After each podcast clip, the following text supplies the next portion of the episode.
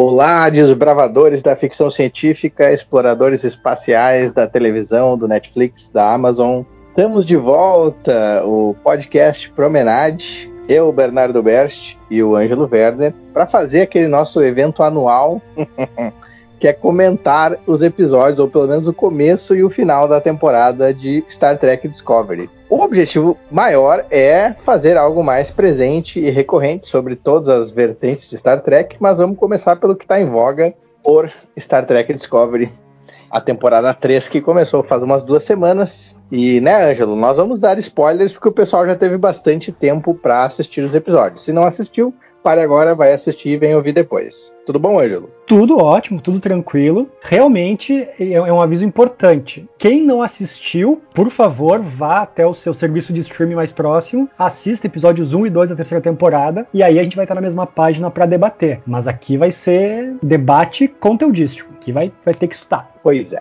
Então tá. Os dois primeiros episódios são Você é a Esperança, The Hope is You, e tem uma peculiaridade que a gente discutiu que para alguns lugares o nome desse episódio é The Hope is You parte 1, e aí não tem uma parte 2, o que é bem peculiar, mas vamos tratar como A Esperança é Você, e o outro episódio é Longe de Casa, Far From Home, uh, os dois transmitidos aí inicialmente de Discovery, daqui a pouco já vai ter o terceiro, mas que, que, a gente pode dizer? Começa tu falando, Ângelo. Qual é o, o, geral de impressão sobre esses dois episódios? Pois então, uh, a segunda temporada terminou talvez no cliffhanger mais desesperador de Star Trek até hoje, né? Que foi uma viagem no tempo super arriscada para o futuro que a gente nunca explorou. Então a gente está no ápice do onde nenhum homem jamais esteve de Star Trek, sabe? A gente está indo praticamente mil anos para o futuro. Então essa temporada vinha com essa expectativa. Poxa, vamos ver mil anos no futuro, sabe? sabe? Acho que 930 para ser mais exato. Vou fazer uma parte, que já que falou no futuro. Posso me enganar eventualmente, mas eu acho que eles fizeram até aqui a escolha de futuro mais segura e sem graça possível, é, digamos assim, conservadora, que é um futuro pós-pós-apocalíptico. É aquele futuro em que o futuro não é futuro, é um futuro que é meio. tudo tá meio acabado, meio destruído, meio sem recursos, meio meh, e a gente não vê um futuro, aquela coisa, projeções futurísticas. É uma coisa meio. não deu muito certo, gente. De repente, vamos rever isso aí. É, uma, uma coisa que eu acho que quem acompanha o Promenade em suas versões podcast ou vlog sabe que o meu grande medo quando anunciaram Discovery, no, no ponto da história em que a série era, que era antes da, da série original, eu tinha um pouquinho desse medo de como uma série prequel ia encaixar. E agora tem isso. Acho que, acho que eles sentiram certas limitações em ser uma prequel e falaram assim: tá,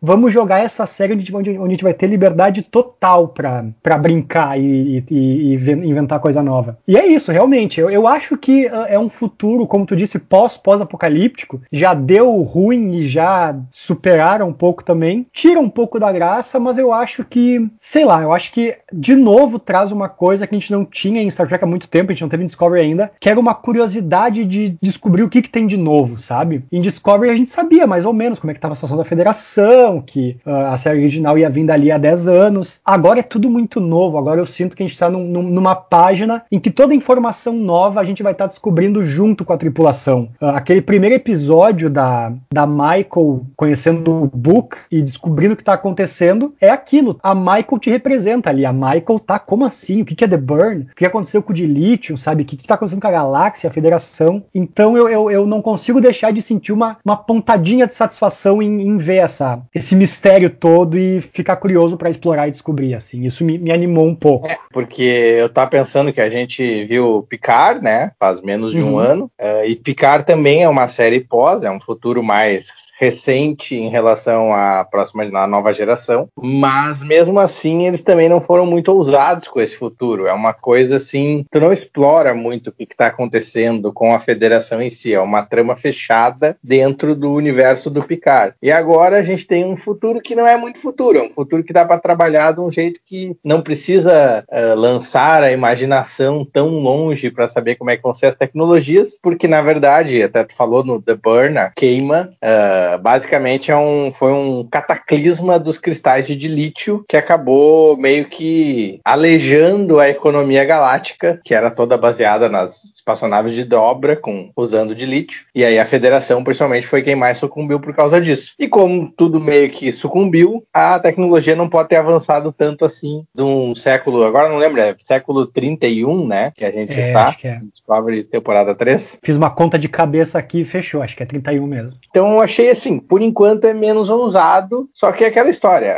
O grande, o ponto forte de Discovery é que eles sabem muito contar a história, né? Eles conseguem entregar um produto de televisão excelente com todos os materiais que eles fizeram até agora. Eu não consigo lembrar de um episódio efetivamente ruim de Discovery. Tem uns menos, mas todos têm o que oferecer, o que revelar, o que tu, quem gosta de ficção científica, pegar um pouquinho tecnologia, ciência, etc. Então acho que esse é o grande ponto forte da série. Mas eu queria ver eles arriscarem um pouco mais. Vamos ver se acontece ao longo da temporada. Mas vamos falar o seguinte sobre a estrutura. Vamos falar nos dois como um conjunto, que eu acho que é mais fácil. Justo, Até justo. porque eu comentei contigo que, para mim, os dois episódios podiam ser o primeiro episódio da temporada e os dois episódios podiam ser um episódio só porque meio que eles não. O episódio 2 não anda a trama depois do 1. Um. É só um complemento, assim. É como se fosse um, um epílogo para um, ou um prelúdio. Um encaixa no outro para contar o que aconteceu em dois lados da trama, mas a temporada não avança. Então tem um pouco disso também. Eu acho que não precisava. Podia ser diferente a estrutura. Podia ter um primeiro episódio com a Michael aparecendo no futuro e sobrevivendo, e depois um episódio, é, no mesmo episódio, tu botar a Discovery uh, tentando encontrar a Michael e resolvendo problemas. Não sei se tu concorda, mas é mais ou menos como eu entendi. É, não, eu acho que, que a gente está de acordo quanto a isso. Os dois episódios, eles são duas metades da mesma laranja, né? Quando eles vão para o futuro, a Michael vai para um lado e a Discovery para o outro. O primeiro episódio acompanha a Michael, descobrindo isso, e a Discovery é no segundo episódio, só no final se encontram ali. Então, eu não sei, é, te, teria que ser. Surpresas, né? Não, é, realmente, a gente, perde, a gente perde algumas surpresas. Quando chega a nave no final do segundo episódio,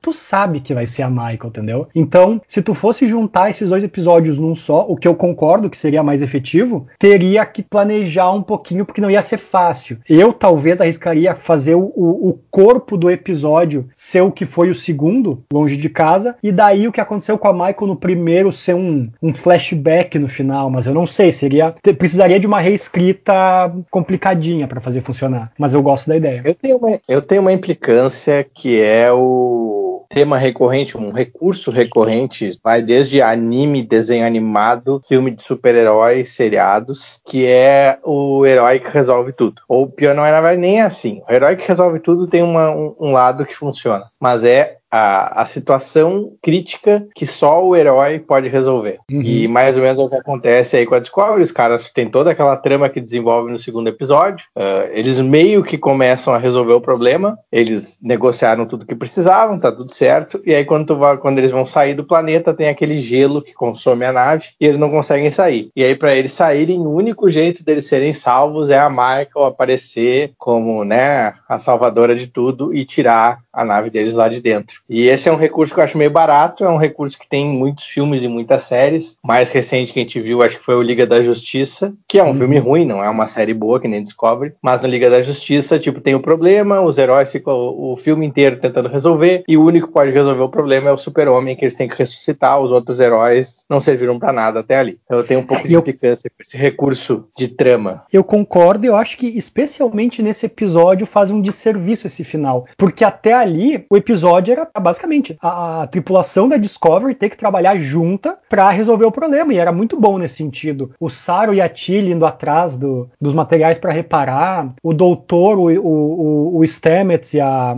enfim, a engenheira trabalhando juntos para consertar a nave. Então eu gosto. Eu, eu, eu, sinto que é, é um sentimento bacana esse de a Discovery tá tragadíssima, caída no chão. Vamos trabalhar em equipe para arrumar. E fazem isso, sabe? Daí chegar a Michael no final para dar a salvada final derradeira, acho que não, não, não casa bem com a mensagem. Mas acho que fora isso, fora esse detalhe, eu acho que. Eu, eu comentei isso contigo logo em sequência de ter visto o episódio. Uh, não querendo reclamar de Discovery, mas eu gosto muito muito de uma coisa que tinha nas séries mais antigas, que era tu conseguir lembrar de episódios pontualmente e resumir eles bem. E eu acho que esse segundo episódio teve isso, sabe? Ele é o episódio da briga no salão, sabe? O, o grande foco do episódio é aquela briga no salão. Então eu gosto que ele trabalha para uma história maior, ele casa com o primeiro episódio, ele joga no que vai ser o terceiro, mas ele tem uma historinha fechadinha ali que dá um, um sabor de episódio que eu achei bacana, assim. Eu gostei de, do ritmo dele em si, do formato da história. Em si. Até acho que o grande ponto alto desse episódio, o segundo, a gente tá falando meio invertido agora, porque a gente não falou muito do primeiro ainda. O grande ponto alto é que ele é um episódio do Saro. Ele como capitão, vê ele agindo, as posturas dele como líder, as dificuldades, mas também as qualidades. Ele em ação, usando as anteninhas, barbatana, o que quer que ele tenha na cabeça ali, as agulhas que ele lança para paralisar o cara. Então, acho que isso é bacana, tu, tu explorar mais o Saru, que é um dos melhores personagens da série até agora. É isso disparado, assim, tipo, eu sei que é uma opinião muito pessoal, cada um vai preferir o seu, mas o Saru é o meu, o meu grande personagem favorito da, de Discovery desde o começo, assim. Eu fico muito feliz quando ele ganha destaque. Então, esse episódio já não bastasse tudo que eu gostei, tem isso ainda, sabe? E eu acho que depois, quando a gente falar mais do primeiro, a gente foca nele, mas nesse segundo, eu gostei muito da, daquela mensagem no final, quando o Saru e a Giorgio entram em debate sobre o que, que eles vão fazer com o vilão, se mata, se não mata, e o Saru traz aquele discurso bem de capitão, bem de, de líder na Starfleet, que é tipo, não, não vamos matar, não vamos se envolver, esse problema não é nosso, vamos deixar o outro cara decidir. E eu, eu, eu gosto que eles estão fazendo essa, tentando dar momentos bem simbólicos onde eles relembram os valores da Starfleet né, em, em, em Star Trek Discovery. Então eu acho que aumenta ainda mais o tom de, de, de sucesso da, do episódio. Ah, aproveitar esse gancho para voltar para o primeiro episódio, que eu achei muito bacana. Na verdade, foi a parte assim: o primeiro episódio ele não me toca efetivamente até essa parte, que é o carinha da federação. Agora esqueci o nome dele, para variar, devia ter revisado antes, mas a gente faz isso aqui tudo num improviso light para aproveitar as coisas. Mas o rapaz lá, que não é um oficial da federação, até a Michael instituí-lo, mas que tá lá por causa do pai dele, esperando na base semi-funcional e abandonada da federação, esperando alguém aparecer para mostrar que a federação ainda tá viva. E eu acho aquele episódio muito impactante, aquele episódio, aquele momento muito bacana, que é o cara conservando os valores, né, de, da federação e a Michael chegar lá e, não, agora vamos trabalhar junto para restaurar tudo e, e, tentar localizar a Discovery, já que não tá conseguindo localizar, e estende a bandeira e faz todo aquele cerimonial. Aquele pedaço ali do episódio me tocou bastante. Talvez por isso eu tenha implicado um pouco, porque aquilo não foi usado pro segundo episódio, que eu queria ver a Michael encontrar a Discovery com o carinha, entendeu? E a gente não teve isso. Na verdade, aquilo ali ficou, ah, ok, fechamos a trama e no segundo episódio a Discovery resolvendo as coisas e aí já tá tudo pronto pra Michael chegar. E o meu medo, na verdade, é agora acontecer o seguinte: tipo, tá, ficou no texto e foi declarado que a Michael ficou um ano procurando a Discovery, né? Até a Discovery chegou um ano depois da Michael, por causa do buraco de minhoca lá temporal. Uhum. Meu medo agora é eles ficarem fazendo flashbacks, já, ah, o que estava acontecendo enquanto a Michael não encontrava a Discovery. E aí a gente ficar uns dois, três episódios disso. Então eu tô com esse cutuco de que pode acontecer de alguma forma. Espero que não. É, então eu, eu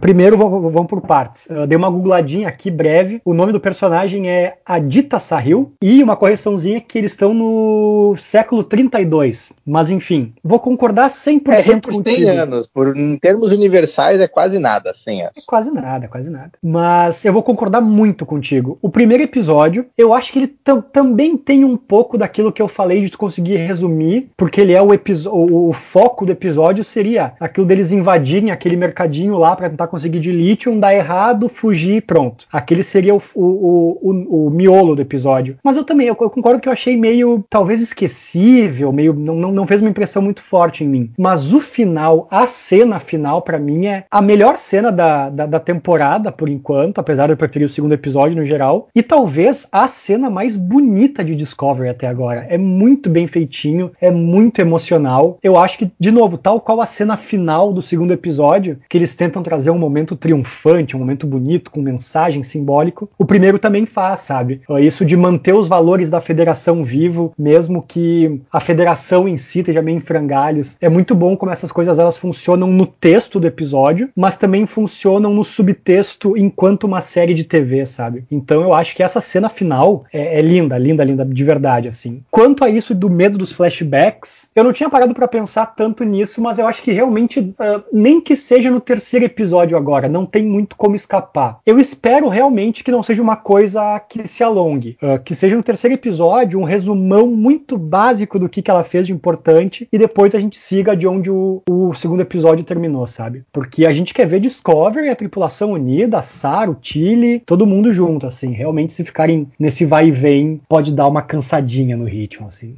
A, a a gente tem que admitir que ela, ela preenche um episódio inteiro por ela mesma, uma baita atriz. Uh, os momentos do primeiro episódio ali, quando ela detecta a vida, né? Porque antes não tinha vida nenhuma no futuro. E aí ela tem aquela explosão de felicidade com desespero porque tá sozinha e consegue fazer as duas coisas ao mesmo tempo. E depois, quando ela, os caras drogam ela para obter informação e ela tá bem louca ali também, ela faz muito bem aquele papel. Não fica caricato, fica. Tem uns momentos engraçados, mas não é caricato que tu fica assim, ah, mongolona. Então ela tem muito recurso, isso a gente tem que admitir, mas ao mesmo tempo que o doutorzinho não tem nenhum recurso, né? Eu sempre tenho que falar isso, o doutorzinho é fraquinho. É, eu acho um personagem muito importante. Tem aquela questão ali de que ele é, ele é, ele é casado com Stamets, com um oficial de engenharia, e tem toda uma trama muito legal ali, funcionando como personagem, mas o ator não tem muito recurso. É, ele é meio estranho. Mas, de qualquer forma, a Michael, a Sonequa, tem muito recurso e, e ela preenche um episódio. Mas ainda assim, a gente quer ver ela na nave e a gente quer ela, principalmente com o Saru, com a nossa querida e maligna Jojo e etc, né, Angelo? Sim, sim. Eu acho que a gente pode então entrar nessa, nesse, nesse tópico do, da, dos personagens individualmente, dos atores das interpretações, e começando pela, pela protagonista da série, indubitavelmente, que é a Sonequa, que sim, a Sonequa é uma baita atriz. E eu acho que, que realmente, aquela cena dela dopada no interrogatório, para mim já funciona muito bem para resumir. Ela consegue fazer aquilo ser muito engraçado sem ser pastelão demais, e não é qualquer ator que consegue fazer isso sem ficar muito ridículo, sabe? Então, realmente, uh, mesmo que talvez o roteiro não tenha sido tão animador do primeiro episódio, ela consegue carregar na nas costas. Isso é, é, sem dúvida, assim. E eu vou dividir em mais dois tópicos, só que acho que seria o principal. Já que a gente falou no doutor, no marido dele, o Stamets, e na engenheira, uh, nesse segundo episódio eles trabalham como um trio. Eles têm o, o, plot B deles no episódio, tentando arrumar a nave, o Stamets machucado, o doutor preocupado que ele não devia trabalhar machucado, a engenheira uh, com uma dor nas costas, deixando o doutor fazer tudo. Que a lógica em si desse plot não funciona. A engenheira, acho que tu comentou isso até quando a gente terminou de ver o episódio, que a engenheira não ia parar de querer arrumar a nave por uma dorzinha. Ela ia pegar a função para ela e deixar o Stamets, que tá muito pior machucado que ela, tranquilo. Mas, sim, o, doutor, o ator que faz o doutor realmente não é dos melhores intérpretes que tem. Eu não sei se ele tem um background de, de teatro ou algo diferente, mas ele,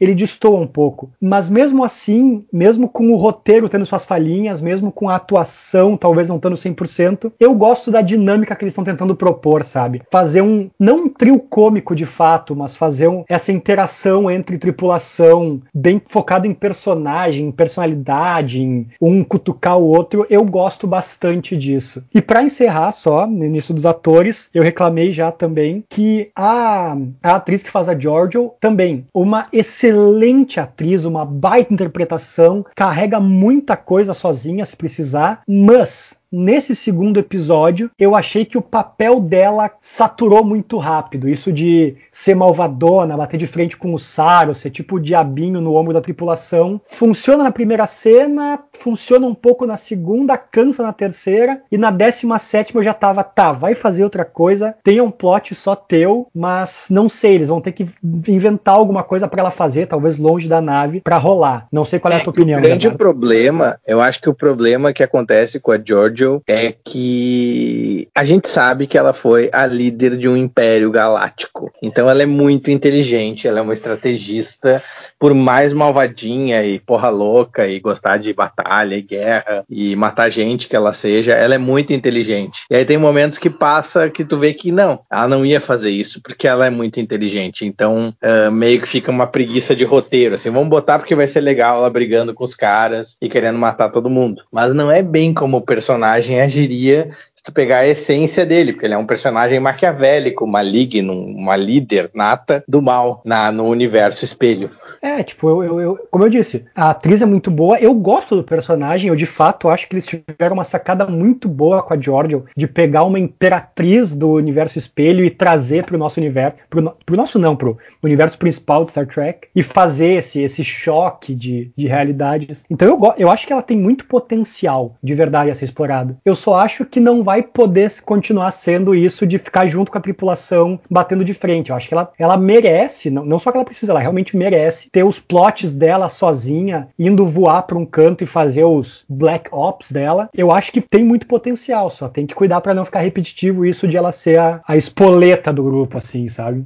Nisso nós concordamos totalmente. A gente tem que falar do Book, né? Que a gente ainda não tem muita informação sobre ele. Acho que nem. Ah, eu achei que ele era um humano, um ex-federação largado por aí, mas na verdade ele é. Parece ser de uma outra espécie aí, uma espécie caçadora que tem uns caras que nascem guardiões de outros bichos galácticos para preservar a vida na galáxia. E aí tem uns poderzinhos, fala com os bichos, controla, tem umas coisas diferentes aí nesse personagem, mas a gente não descobriu muita coisa ainda, além de que ele é o famoso rebelde sem causa, barra indeciso misterioso, não sabe se vai ajudar ou, ou brigar com a tripulação da Discovery. Uh, ele tem uma nave bacana e modernosa, e o ator é bom, na verdade, o ator, ele já, eu, eu vi ele num filme de ficção científica, agora não lembro qual foi, e vi ele naquela, naquele seriado Night Flyers, que é um seriado de uma temporada só, que é um sci-fi de terror do Netflix. Que é um ah. seriado legal, mas tem umas falhazinhas, tem vários problemas de roteiro, mas é legalzinho e ele tá muito bem. Ele é um cara que encaixa bem em ficção científica. É, eu, eu, eu, não conhecia ele antes de ver ele nesse episódio, realmente né, é, é, é, é novo para mim, mas concordo. Gostei muito dele, gostei muito dele atuando. Eu acho que o personagem dele é bem carismático, porque eu acho que tem isso. Ele realmente, quando ele chega, o, o papel dele, a, a, figura básica dele seria tipo um Han Solo de Star Wars, o, o mercenário, o malandro, mas quando tu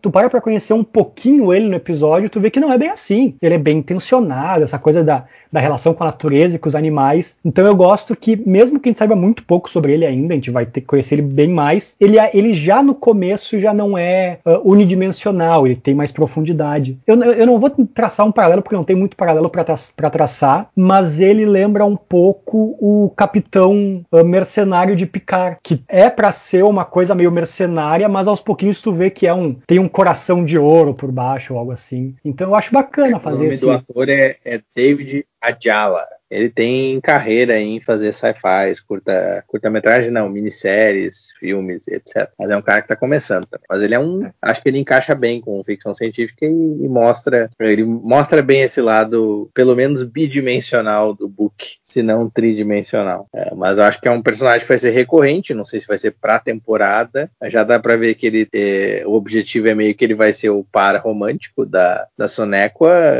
Esse é um. Talvez seja um um pequeno vício de tudo que é seriado que tem que ter pares românticos para ter do personagem principal. E antes era o. Esqueci o teu favorito lá, o, o Klingon convertido. Ah, o Ash. O Ash. Foi o Ash e agora parece que vai ser o nosso amigo Book, o, a tensão romântica da Michael Burnham, aparentemente, pelo menos. Assim, é. uh, o, o, Ash em si, enquanto personagem, eu não desgostava dele. Eu acho que é, ele até tinha. Personagem. Mas o, a, o romance dele com a Michael, para mim, não funcionou nem 1%. Então, enquanto par romântico da Michael, o Book para mim já ganhou do Ash.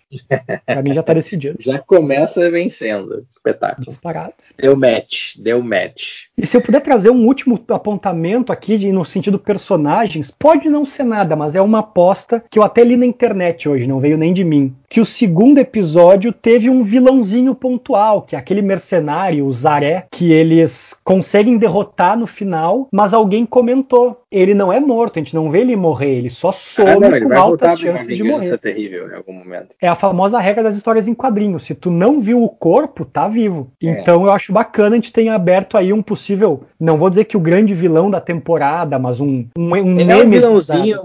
ele tá mais pra capanga de vilão, né? Ele é o cara assim, o, o, o, jagunço de algum vilão maior, assim, uma coisa assim. Ele tem cara disso. Mas ele funciona muito bem, o, o ator mandou bem, aquela voz assim, rouca, sou malvado. Também tá bacana, o malvado sedutor, assim, rodando a bebidinha, o uísque com o dedinho, assim. Ele encarna bem o malvado, na verdade é o malvado de salão, né? Já que é um, uma cena de salão, ele é bem o Velho Oeste ali, assim. Aquela, aquela tensão de Velho Oeste ele consegue formar bem na, no episódio. É, não, eu gostei bastante, assim, tipo, bem que tu disse, ele é bem canastrão, vilão, assim, funciona bem pro episódio. E realmente, se ele voltar depois, não como o grande vilão, mas como um, um capanga do vilão principal, acho que funciona. E ele eu já conhecia como o marido da, da protagonista de A Paranormal, que eu assistia nas antigas madrugadas da SBT. Então eu já confiava nele, já sabia que ia ser bom. Então se ele voltar, fico satisfeito. Não, isso sempre, né? Isso a gente tem nos dois episódios.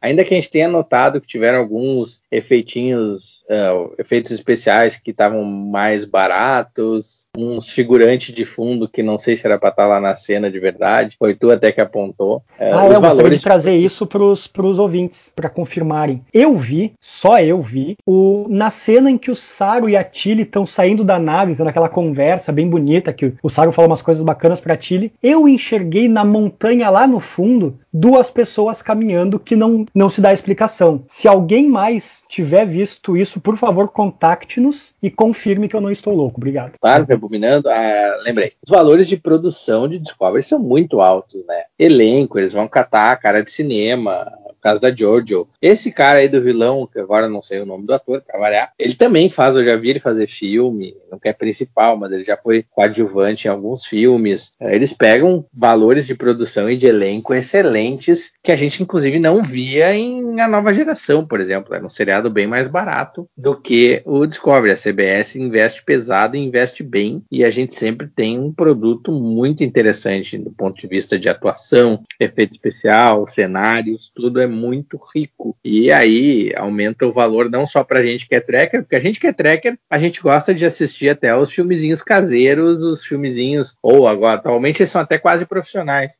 coisas Sim. muito mais baratas desde que tem história de Star Trek. Mas pro público geral, traz um, um engajamento maior, né? É, não, isso que tu comentou de, dos efeitos em alguns momentos meio fraquinhos, vou, vou concordar, mas defendendo também. Porque tem, uh, tu vê que a, a cinematografia da coisa segue linda, aquela cena no começo do segundo episódio deles acordando pós pós-viagem no tempo é muito bem filmada, muito bonita. Mas esses efeitos especiais meio fraquinhos, para mim, especialmente aquele gelo parasita, que para mim tava um CGI não tão trabalhado. Uh, eu não vou saber em detalhes agora, mas eu li que Star Trek Discovery é talvez não a primeira série, mas a primeira série grande, de grande orçamento, a ter a, a, a pós-produção feita toda de casa por causa da quarentena. Então talvez seja isso, assim, por ser um monte de gente trabalhando isolada dentro de casa, acabou faltando um polimento final. Mas igual, uh, é, nada que tenha me atrapalhado. Não, é, não. Tipo, não. tinha um computador especial no estúdio, sei lá onde, para tu usar, e não tinha como usar agora. Exato. Talvez tenha tido alguma coisa desse gênero para aquela cena do gelo. Mas, por exemplo, ela inclusive destoa, porque a primeira cena da nave atravessando aqueles destroços planetários congelados é super bem feita e digna de qualquer filme de Star Trek do cinema. Negócio Sim, impecável. Mas daí depois dá umas deslizadinhas uh, que são curiosas, no mínimo.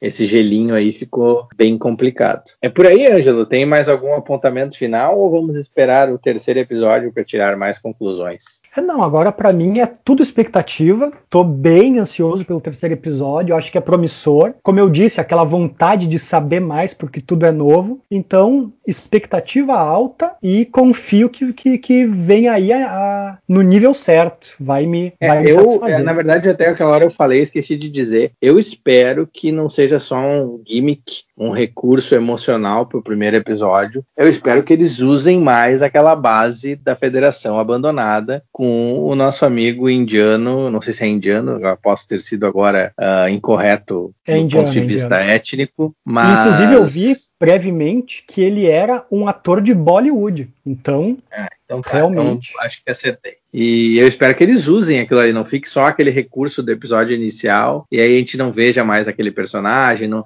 porque foi bacana, foi impactante aquele momento. Então eu espero que eles aproveitem isso para, se não forem todos os episódios, eu espero que não, porque deve ficar chato, mas em alguns episódios isso seja um, um núcleo, um cerne das tramas porque foi uma coisinha legal. Concordo, eu acho que realmente tem. Todos os elementos introduzidos até agora são promissores. Eu acho que a estação espacial abandonada, o personagem especificamente dele, uh, toda essa trama geral da de trazer uma federação das cinzas de volta, eu acho que é tudo muito promissor. Eu acho que. Eu, eu confio que eles vão conseguir costurar tudo isso no final. Eles não, eles não fariam. Eles não trariam um personagem tão bom numa cena tão bonita para jogar fora. Eu tô confiante que ele vai nos emocionar de novo. Então é isso, Ângelo Werner.